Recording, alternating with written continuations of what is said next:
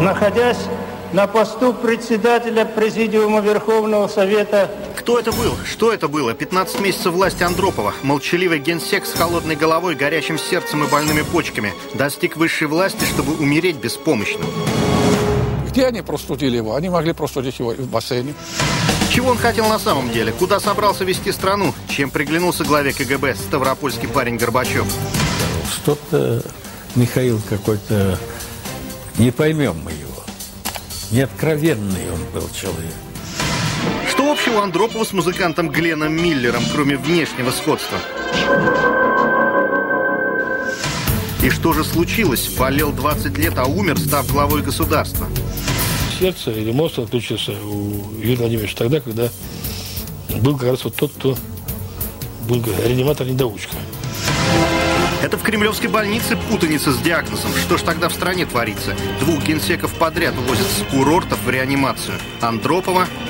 Мы везли его уже тогда в аэропорт в машине реанимации. И Черненко год спустя. А он не мог подняться по трапу. Он не мог подняться по трапу. Страна привыкла к похоронам, но смертей на пути к перестройке все больше. Маршал Устинов и министр обороны Чехословакии Мартин Зур, вернувшись с учений, умирают с одинаковым диагнозом в течение нескольких недель. СССР и Варшавскому блоку остается 6 лет жизни, но ЦРУ и Политбюро уже знают дату конца света. Может, это многое объясняет, в том числе и странную смерть СССР на этом пути. Гигантские экскаваторы на заброшенном карьере, ржавая железная дорога, а это Подмосковье, всего пара часов езды от Москвы.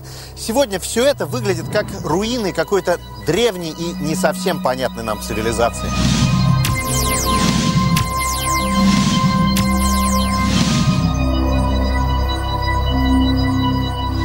Гигантская техника стоит здесь без дела с 91 -го года. Заброшенность абсолютная. Кажется, что туристические тропы античной Европы ближе нам и понятнее сегодня. Это уже совсем другая эпоха. Хотя нынешние 40-летние еще могут помнить, как здесь все работало. Чьи-то родители, может быть, здесь трудились. Иногда кажется, что время в жизни бежит быстрее, чем в учебниках истории.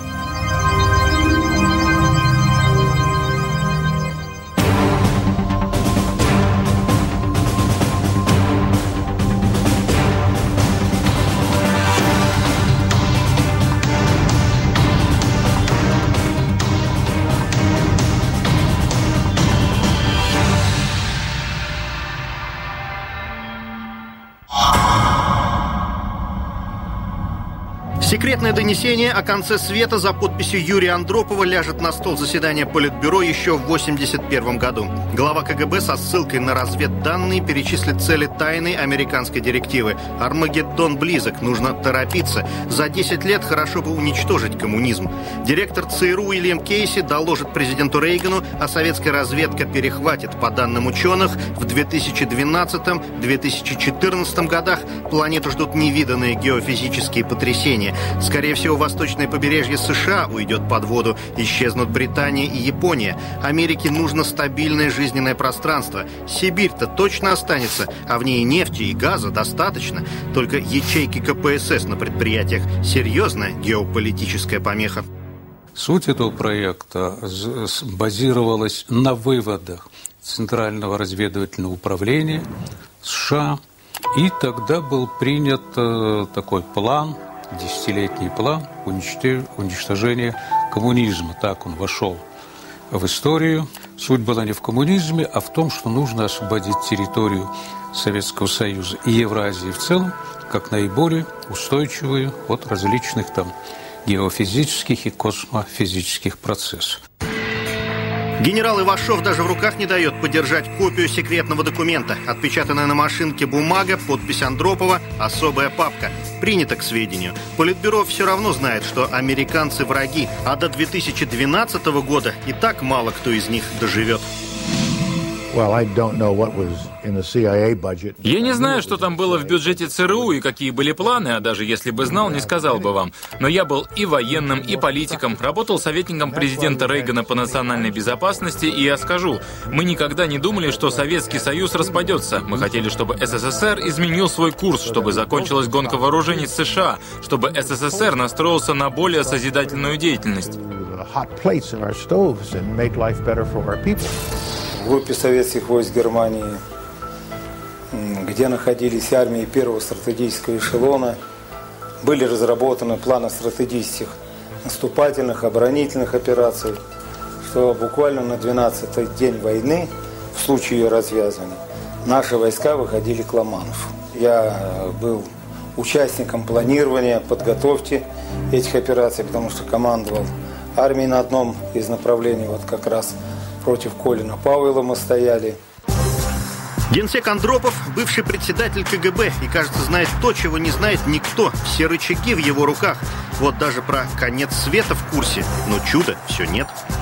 Позвольте мне от всего сердца выразить вам горячую благодарность и признательность за то высокое доверие, которое вы оказали мне избрав меня... Скучный на вид старичок, но удивительная его карьера порождает слухи даже в Политбюро. Про Андропова ведь тоже никто ничего не знал, и это, пожалуй, самое странное в истории позднего СССР. Страна, в которой любого секретаря проверяли до прадедушки, позволяет делать невероятную карьеру человеку с неясной биографией, неясной национальностью, неясным здоровьем и неясными взглядами на социализм. В очередной нудной речи Андропов вдруг признается, мы не знаем страну, которую построили. То есть про конец света знает, а про свою страну нет? Это, конечно, по тем временам, ну, если не кощунство, то очень смелое было заявление первого руководителя государства, который подставил под сомнение, или, по крайней мере, говорит, давайте разберемся, а что мы построили? Что? И вот поэтому то, что вот он поручил нам, что давайте вы все-таки разберитесь, куда нам идти. Другой разговор, куда бы он пошел, если бы Бог ему отпустил больше времени. Он почти 20 лет стоял во главе КГБ, и только теперь его стало беспокоить коррупция в стране. Что-то не сходится, ведь все граждане СССР уверены, КГБ держит руку на пульсе у каждого, и от этого взгляда с Лубянки не спрятаться. Чтобы послушать э, побольше телефонов, несколько лет строили центр большой на площади Зеленского. Его построить, да, э, была возможность ну, прослушать, будем так говорить, порядка, может, одного процента телефонов. Что такое послушать одного человека? Представьте себе. Это должно быть две значит, телефонистки, которые будут сидеть, слушать, которые нужно в туалет сходить, пообедать там, и ребенок заболеть. Это одни сутки. Э, это нужно хотя бы сутки через трое, чтобы было, значит, уже 8. Дальше над ними должен начальник, который там э, командует э, ими, обучает там, и следит за ними и так далее. Сколько же нужно было людей для, для этого? Поэтому это абсолютно чушь, что у нас а, тотальная послушка и так далее. Как сказал мне один КГБшник в гостинице на Чигете, на горнолыжной, говорит, я слушал, о чем они говорят, Андрюша, слушал. Написал даже донесение – я говорю, что написал? Написал, очень зло говорили. Если бы я еще знал английский язык, я бы еще понятнее написал. То есть он подслушивал, говорили зло. А, не знаешь, о чем говорю? Я говорю, знаю. Говорили о том, что двух признали с насморком, и нельзя на Эльбрус восхождение. И люди ругались, что они заплатили деньги огромные, и их сейчас из-за там лишнего полградуса температуры не пускают на восхождение. Говорит, я думаю, не за этим. Я думаю, просто говорили, что у нас у одного почему два фотоаппарата. Я говорю, ну как почему? Ну, корреспондент. У меня один фотоаппарат с черно-белой пленкой, один с цветной. Говорит, понимаю. Цветная пленка красоту, шмасоту фотографировать, а черно-белая все, что у нас происходит. А в это время подбирается к вершине своей карьеры секретарь ЦК по сельскому хозяйству Михаил Горбачев. Это Андропов привел его за руку в Кремль, а теперь, кажется, не очень понимает, как бы применить это резервное орудие из Ставрополья. Виктор Казначеев почти 20 лет работал вместе с Горбачевым на Ставрополье, был его заместителем и незадолго до своей смерти вспоминал, как будущий глава страны появился еще на собрании комсомольцев края. Долго не могли они понять новичка. Вот я до сих пор не могу понять, как он к нам вошел в эту нашу команду. Вот вошел заискивающий такой человек, но Рая-то твердо держала все. Раиса Максимовна. Ну, он так, очень по-хорошему, по-доброму с нами. И... Но видно было неоткровение его. Неоткровенный он был человек. Это чувствовали. Мы потом между собой говорили, общались, и каждый высказывал. Что-то Михаил какой-то... Не поймем мы его. Андропов, отдыхавший на Ставрополье, ратушным приемом Горбачева рад. Приводит его в Москву, но, став генсеком, повышать по службе от чего-то не торопится. Решает для начала использовать его в паре с Николаем Рыжковым, недавним директором Уралмаша и замглавы Госплана. Вдруг что-нибудь придумают с экономикой. Пригласил нас Андропов. Ну и разговор примерно такой был, что очень много говорят о том, что надо что-то делать в экономике, надо значит, что-то менять, значит, новую экономическую модель, надо ну, немедленно займитесь выработкой вот такое вот положение, куда мы должны идти, двигаться.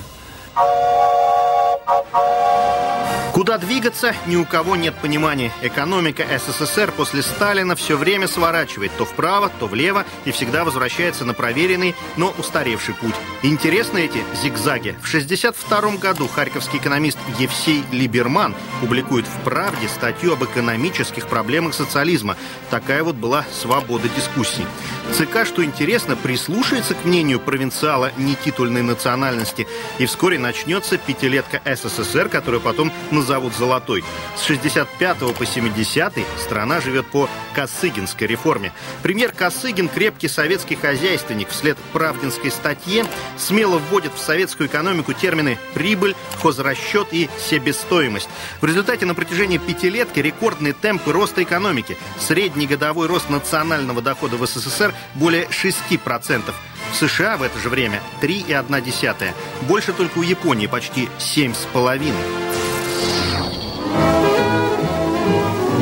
Здесь опытные мастера из лучшего отборного мяса, свинины, делают сосиски, чайную колбасу, отдельную, ветчину рубленную, любительскую, сто сортов колбасных изделий.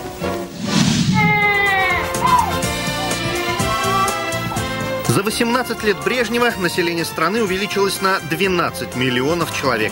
На 6 миллионов население только России сократится в 90-е. Изобилие конца 60-х вдохновенно воспето поэтом Станиславом Куняевым. Потом, в годы перестройки, он возглавит журнал «Наш современник», непримиримый к политике Горбачева и Ельцина. А нынче, как знамения знаки, я обомлел, узрев в Казмаге линолеум семи сортов, фаянсовые унитазы, канистры, мясорубки, вазы, обои всяческих цветов. Россия устремилась в быт, спустилась на земь с небосвода. Что делать, если так велит инстинкт великого народа? Но уже с начала 70-х все запутывается, рост перестает быть очевидным. Предприятия в погоне за прибылью останавливают модернизацию. Можно ведь и на старых станках давать сверхплана для своего кармана. К 83 году все же хозяйство немного запущенное, вороватое, но в целом еще неплохое. Продовольственная программа СССР, принятая в 1982 году, признавала трудности со снабжением и подтверждала дефицит продуктов в стране. При этом в документе подчеркивалось, голод советскому народу не грозит в любом случае. И это была чистая правда.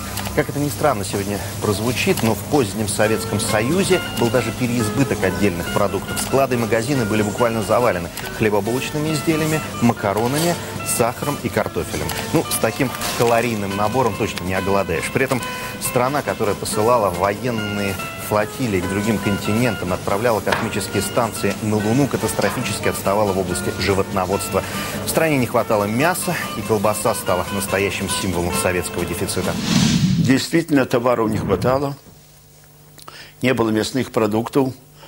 Но что касается Беларуси, я тоже приведу один пример. Когда Петр Миронович Машеров, тогдашний первый секретарь ЦК Компартии Беларуси, приехал в магазин и из 18 сортов колбасы не было только одного сорта колбаса, колбасы, он заместителя председателя горосполкома снял с работы.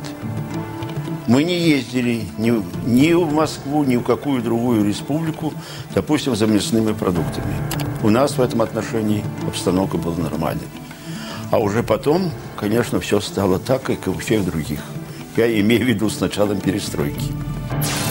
Готовился по-настоящему большой прорыв. И если бы не события, о которых мы будем сейчас говорить, то я очень сомневаюсь, что сегодня мир был бы вот в таком положении. Советский Союз, я подчеркиваю, не испытывал экономического кризиса. И на этом я настаиваю. Революционная ситуация всегда складывается не в результате голода. Голод он только мобилизует на выживание, как в 30-е годы. Революционный накал появляется в обществе в результате завышенных ожиданий именно после экономического скачка. Рост экономики не может быть быстрым бесконечно. И вот когда он вдруг замедляется, ожидания народа начинают опережать экономику. Уровень жизни вроде неплохой, но растет медленнее, чем еще лет пять назад. И людям жизнь начинает казаться ужасной. Вот получили квартиру, и когда рождался первый ребенок, казалось, что когда он пойдет в школу, квартира будет уже не двух, а трехкомнатная, а она все еще двухкомнатная, и к тому же любимый сорт коньяка вдруг из продажи исчез. До чего же довели кремлевские негодяи? В феврале 17-го волнения на Невском проспекте начинались из-за того, что свежий хлеб, к которому так привыкли горожане, не завезли утром в булочные. Несмотря на проблемы потребительского рынка, ВВП-то неуклонно растет, и показатели СССР накануне перестройки в десятки раз лучше, чем у Китая, катастрофически отстававшего тогда. И не все могли представить, на какой рывок он способен. У нас банк Сингапур, там все сингапурцы, и клиенты в основном, немножко малайцы, но сингапурцы в основном. И как-то вот мы с моим юридическим советником, ну вот мы на какой-то с ним прием, обед поехали – это ты знаешь,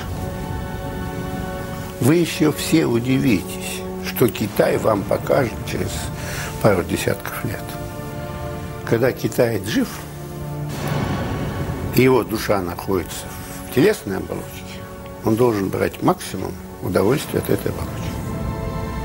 Это еда, выпивка, гуляние, баба. Но для этого нужно иметь две вещи. Первое – деньги. И второе – лак, удачу. И когда наших потом спрашивал, вот чтобы, а, чтобы иметь деньги, надо вот работать или лак, да? Вот чтобы иметь деньги, что надо? Ну, много работать. А еще что? Спи. Вот в этом, понимаете, разница в психологии. Ворует в стране Советов от министра до сантехника, а генсек из КГБ все размышляет, что за страну построили. И месяцев жизни ему остается все меньше. С ним связывали столько надежд, от него остался только вопрос без ответа. Зачем приходил?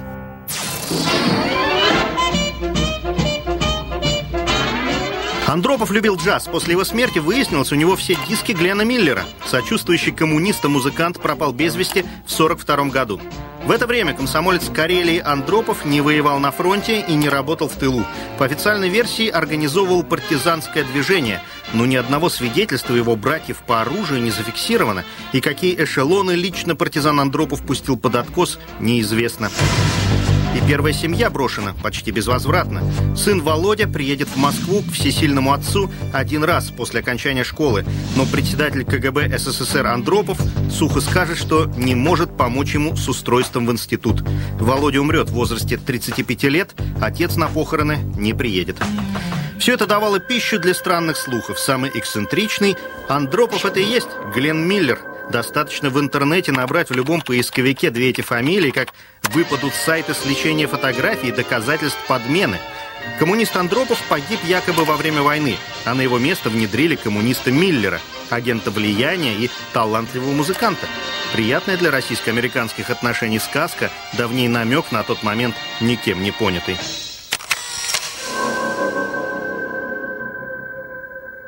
При Андропове мы так докладывали мы систематически, чем мы занимаемся. Вот, мы даже предложили, вот, что некоторые положения, на наш взгляд, они уже бесспорны. Что давайте мы их будем вводить в жизнь. Ну, он человек осторожный, мы более такие были, я бы сказал, горячие.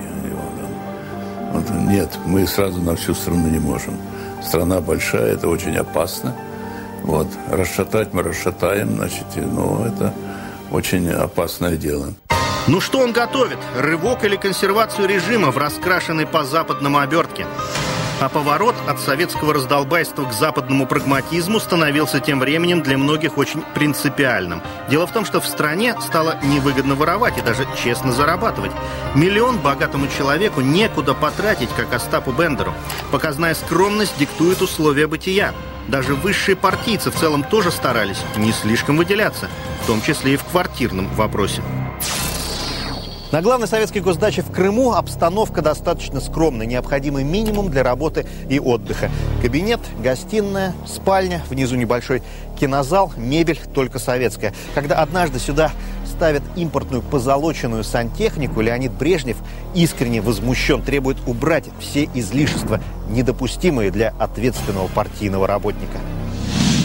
Я должен вам сказать, что в ту пору руководители партии, правительства э, жили довольно скромно. По нынешним меркам вообще это чрезмерно скромно. Мы не имели никаких счетов в банках, мы не имели ни фабриков, ни заводов, никаких акций. Дети наши все учились в Советском Союзе, а не за рубежом где-нибудь. Но это было... И строго, кстати говоря, спрашивали тех, которые злоупотребляли. Были такие, были такие злоупотребления. Но самое главное, что в конце концов эти люди вышвыривались, я бы сказал, или выдворялись из руководящего ядра и несли заслуженное наказание. Чего сейчас совершенно нет. И с сегодняшнего дня они вправду выглядят настоящими аскетами, хотя тогда казались хозяевами жизни. Бывшему в те годы личным охранником Андропова Александру Коржакову есть с чем сравнивать. Сравнению с нынешними, это аскеты, ну, фактически что у него? Гос... Своего ничего не было.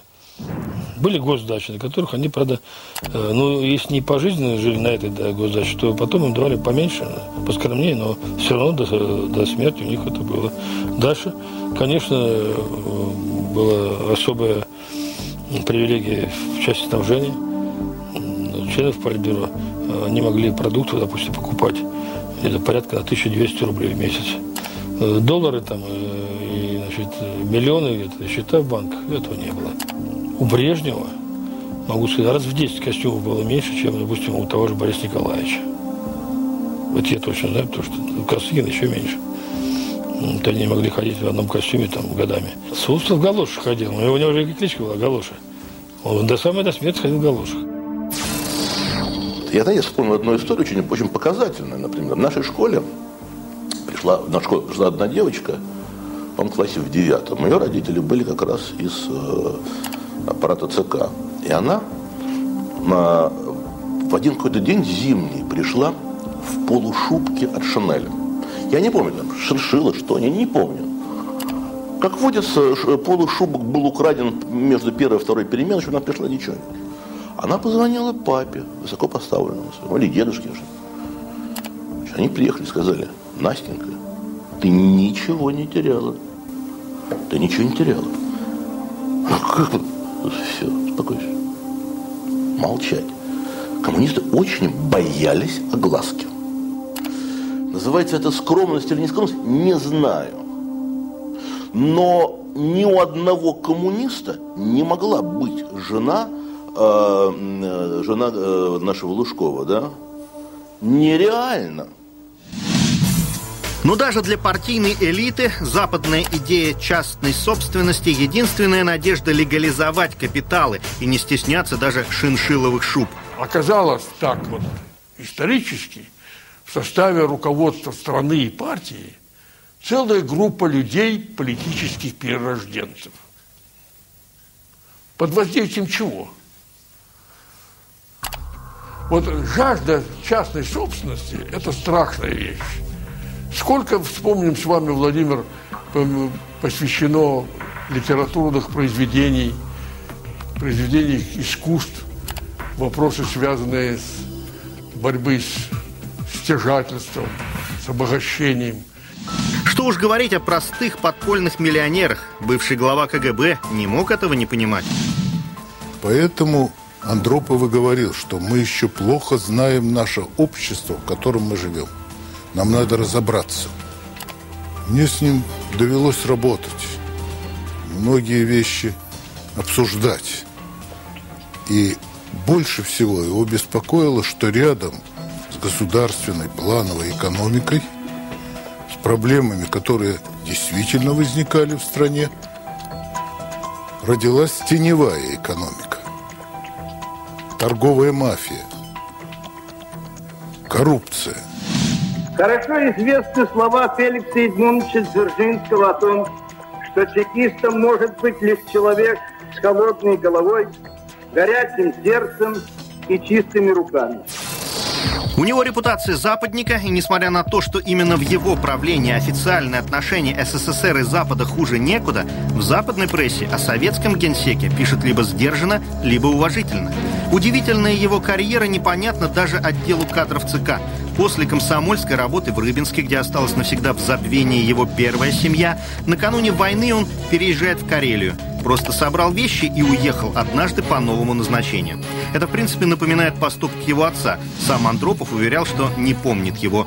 В два года он его лишился по неизвестной отделу кадров ЦК причине. И кто был железнодорожник Владимир Андропов, да и был ли вообще, историкам неведомо. Известно только, что фамилия матери будущего генсека была Флекенштейн.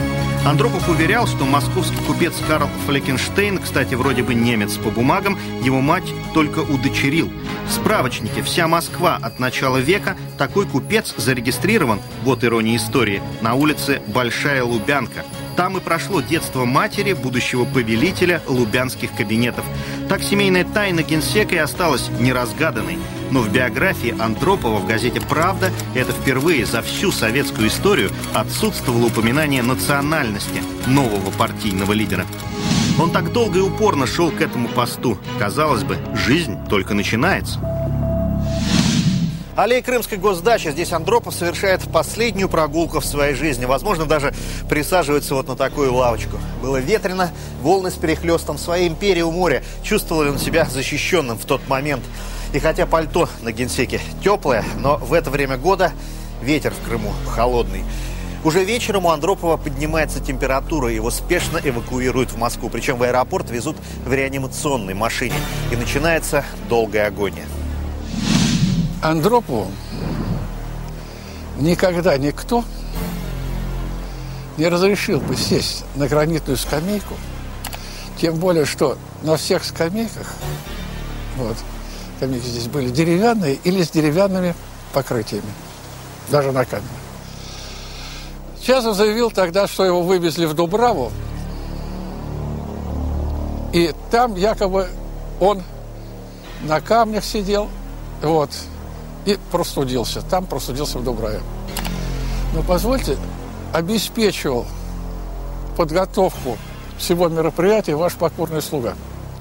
Нигде, ни одной каменной скамейки или камня не было. А если и было, то все они были покрыты потом деревом. Даже спуски к речкам, вот везде мы сделали лестницы только из дерева. Где они простудили его? Они могли простудить его и в бассейне, могли простудить и на процедуре. И вообще надо было находиться здесь, Генерал КГБ СССР Лев Николаевич Толстой, внучатый племянник писателя, свои севастопольские рассказы не спешит обнародовать целиком. В его обязанности входила охрана первых лиц страны на крымском отдыхе. И хотя нет больше страны, которой они правили, есть многое на свете, что непонятно даже КГБ. Официальная версия заболевания генсека, изложенная его личным врачом, академиком Чазовым, выглядит, мягко говоря, странной. Мы везли его уже тогда в аэропорт в машине реанимации, хотя основная машина так и нашла, все это, все прочее. Вот. Он уже ехал в машине реанимации. Самолет поставили не трапом, не к вокзалу, а развернули наоборот, тряп, трапом к полю. Подъехали, и там его уже на трапу водили под руки. Он уже себя очень плохо чувствовал. Страна не обновляется много лет, в ней вообще все стареет. Оборудование, власть, идеология. Уже и простые лестницы не по силам вождям СССР.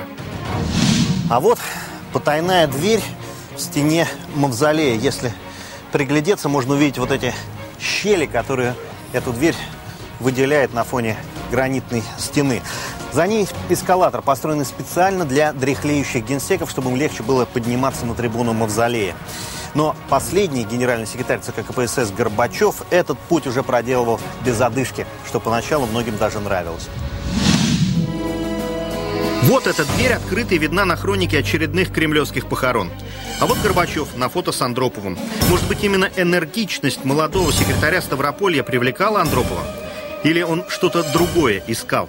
Вообще его кадровая политика также не ясна, как и его правление. Среди его находок, помимо Горбачева, такие разные партийные деятели, как Николай Рыжков, Егор Легачев и еще один верный партии товарищ, которому именно Легачев даст лестную характеристику, не ведая, что сам приведет в Кремль губителя своей карьеры. Юрий Владимирович Андропов, находясь в больнице, он однажды мне позвонил и сказал, Егор Кузьмич, вот тут, говорят, надо брать Ельцина в ЦК. Не могли бы вы поехать и посмотреть на него? Короче говоря, я почувствовал, без всякого привлечения, что к нему уважительно относились люди. Что он пользовался определенным влиянием и авторитетом. И что он за эти пять дней не выпил ни одной капли водки или каких-либо других алкогольных напитков. Вот это бесспорно. Перехваченные донесения ЦРУ легализуют слух о скором конце света. В бумажном мире ЦК всегда верили документам с печатью. И для первых лиц СССР действительно наступают последние дни, словно кто-то и в самом деле расчищает территорию, до которой не докатится цунами и где много доверчивых простаков и полезных ископаемых.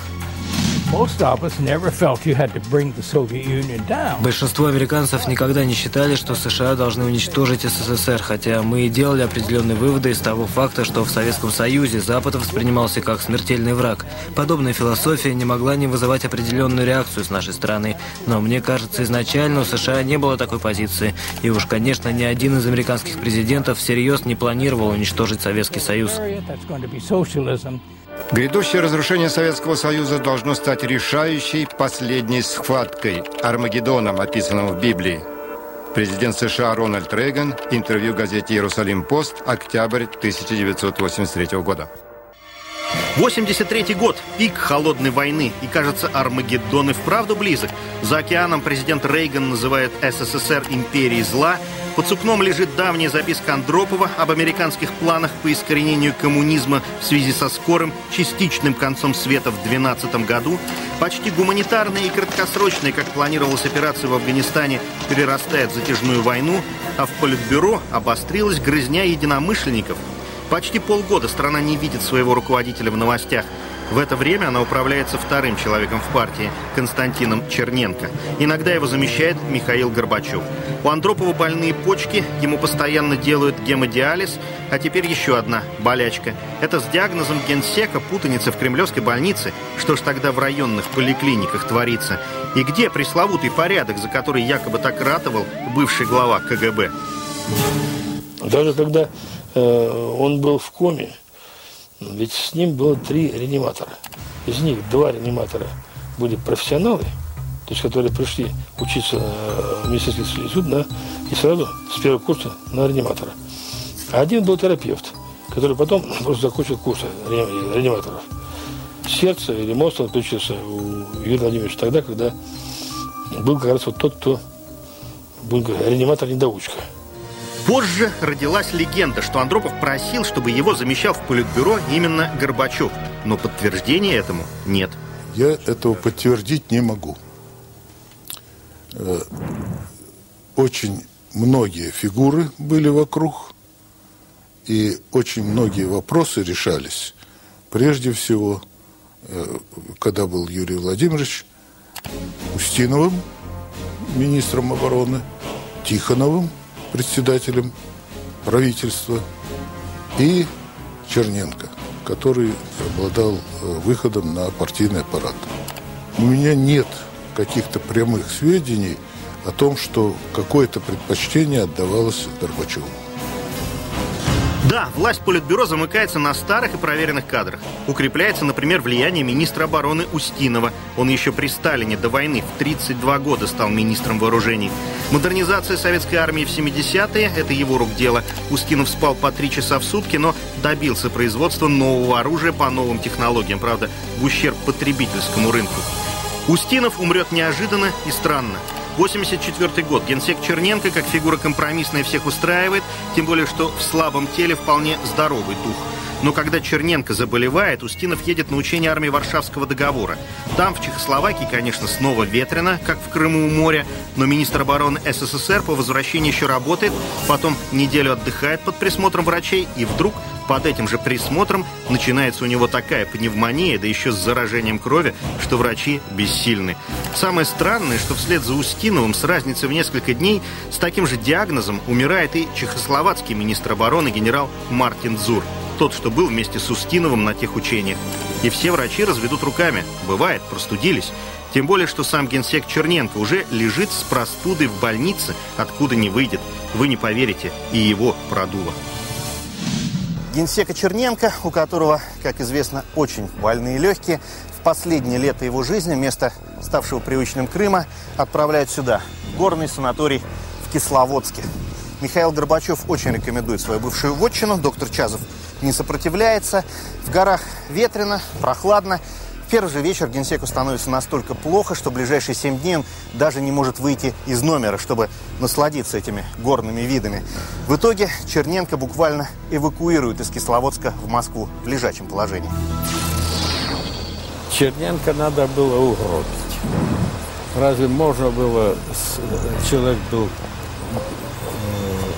в Крыму, там одни погодные условия, и температурные, другие, и давление. Кисловодский очень тяжелый город для э, таких людей, как Черненко. Константин Васильевич был очень доверчивый такой человек, спокойный. Он не, не думал, что могут такие быть козни. Я с председателем КГБ Анатолием э, Теплинским его провожал. Он уже так только рукой помахал, уже был тяжелым, ее сразу в больницу правильно. А он не мог подняться по трапу. Он не мог подняться по трапу. В общем, все умерли. Картину апокалипсиса завершает зимний ужас 84-го. Тогдашний новичок Политбюро Егор Легачев до сих пор вспоминает с содроганием, как морозы чуть не убили советскую экономику. Это была очень сложная зима. Я был уже секретарь ЦК, а сложилось тяжелейшее положение на транспорте. А наш железнодорожный транспорт это в ту пору э, выполнял колоссальный объем работы. До 4 миллиардов тонн перевозил в год. Сейчас и трети этого нет. Сейчас очень много свободных мощностей. И вот зима, э, сильные морозы, и обильные снегопады. Два-три месяца. К тому же, прямо скажу потом, как выяснилось, мы почти не производили снегочистителей, хотя был завод, который занимался в свое время. И почти не было пунктов обогрева. Короче говоря, сложилось критическое положение. Сотни, я не преувеличиваю, сотни составов были брошены на станциях, между станциями, на железнодорожных путях. И мы начали действовать. Первым делом, что мы сделали, значительную часть грузов перевели на автомобильный транспорт. Но это было только начало. С нечеловеческой силой природы Союз справился. С человеческой вскоре не совладает. Для атеистов ЦК апокалипсис понятие из бумажного архива. Там и лежит перехваченный план Уильяма Кейси. Новый директор ЦРУ после назначения с удивлением обнаруживает, что у его ведомства нет ни одного агента внутри СССР. И о советской экономике у разведки США самые приблизительные понятия. Кейси теперь знает, чему он посвятит остаток своей жизни. Ситуация там хуже, чем мы себе представляли. Я хочу, чтобы вы сами увидели, насколько легкой мишенью они могут являться. Они обречены. В экономике полный хаос. В Польше восстание. Они застряли в Афганистане, Кубе, Анголе, Вьетнаме. Империя для них стала грузом. Господин президент, у нас есть исторический шанс. Мы можем нанести им серьезный ущерб. Уильям Кейси Рональду Рейгану. Информация о советской экономике. Советы в очень плохом положении. Из личного дневника Рональда Рейгана. Уильям Кейси доказывал, если долго мучиться, что-нибудь получится.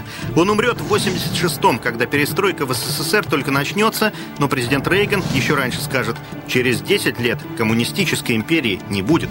Он ошибется, ее не станет через 5 лет после смерти директора ЦРУ. В постановочной части задач разведывательным службам США приступить к комплексному осуществлению непрямых акций, направленных на подрыв политических и социально-экономических основ Советского Союза, стран-участников Варшавского договора и социалистического содружества. В целях установления контроля над данной частью планеты как наиболее геоустойчивой и ресурсообеспеченной в ближайшие столетия. Look, the competition with the Soviet Union lasted Послушайте, соперничество с Советским Союзом длилось 40 лет, и все это время мы работали друг против друга, и открыто, и тайно. У США были разработаны целые секретные программы с целью стимулировать стремление СССР к демократии, укрепить национальное сознание различных этнических групп внутри Союза, проникновение американских идей с помощью радио и телевидения. Много было у нас программ, одним словом. Кроме того, мы в США издавали специальные книги на русском языке и переправляли в СССР. Таким образом, существовала достаточно разветвленная система по принуждению тоталитарного режима к демократии, в нашем понимании. Less. К 1985 году Политбюро не до геополитики. При дряхлом генсеке Черненко самыми влиятельными в Политбюро остаются три человека на букву «Г». Горбачев, Гришин и Громыко. Гришин все ближе к генсеку, он даже имитирует очередное голосование для обреченного Черненко. В больничной палате за несколько дней до смерти генсека делает декорации избирательного участка, чтобы показать свою близость к начальнику в программе «Время». Но это сегодня внешний пиар действенен. В ту эпоху важнее были закулисные беседы. Через сына Громыка окружение Горбачева, Яковлев и Примаков зондирует настроение бессменного министра иностранных дел. Он готов стать вторым в стране председателем Верховного Совета, если первый позволит. «Передайте Андрею Андреевичу, — говорит Горбачев, — мне всегда было приятно с ним работать. Мистер «Нет» отвечает Горбачеву «да», пока Егор Легачев обзванивает секретарей ЦК ночью накануне избрания нового генсека. Начали подъезжать на следующий день с утра уже секретари. У меня очень многие побывали. Без всякого привлечения, говорю. Кроме кандидатуры Горбачева никто не называл. Мне, например, не требовалось не заниматься никакой мобилизационной, мобилизационной работой. Единственное, что рано утром позвонил Громыко, министр иностранных дел, и сказал, Егор Кузьмич, так как же будем делать, как будем, вчера принято решение, кто же будет выступать. Я говорю, да вот, может, вам бы полезно выступить. Да вот я тоже готовлюсь, думаю, выступить. Как вот вы думаете, э, поддержит, не поддержит? Я говорю, уже появились некоторые секретари, которые заявляют полностью о поддержке. С моей точки зрения, тогда тогда. Первый период особенно перестройки. Другой фигуры, кроме Горбачева, не было. На Политбюро Громыко предлагает кандидатуру Горбачева. И начинается уже другая история, словно совсем другой страны. Но из первых речей генсека понять, какую страну он собирался построить, решительно невозможно. Каждый на своем месте должен делать добросовестно, честно. Вот и вся перестройка. А то все говорят, а что такое перестройка? Что такое перестройка? Свое дело делать честно. Главная перестройка. В 89-м, перед смертью, Громыко будет считать этот шаг главной ошибкой в жизни. Его сын спросит что-то о Горбачеве, а Громыко скажет «Никогда не говори больше об этом человеке».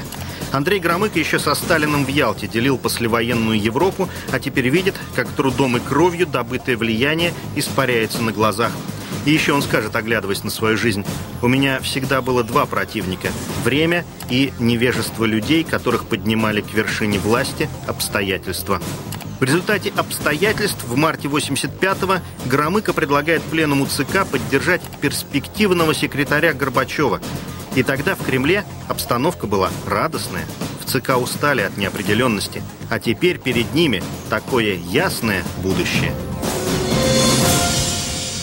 На пленуме ЦК в этом зале главы союзных республик и секретари обкомов голосовали прежде всего за собственное будущее. Горбачев самый молодой в Политбюро, а генсеки в СССР живут очень долго. Горбачеву 54, значит, впереди как минимум лет 20. Политическая элита страны была более чем довольна. Она же только что рассчитала собственную стабильность до 2005 года.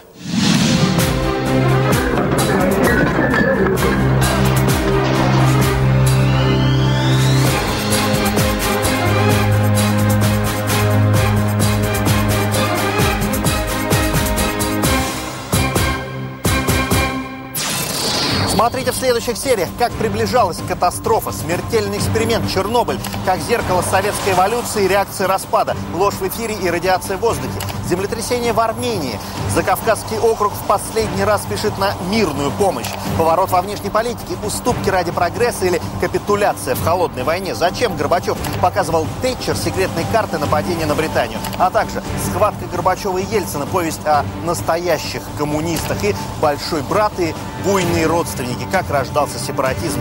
80-е. Путь к распаду. Узкий. Разлетелась корона, нет державы, нету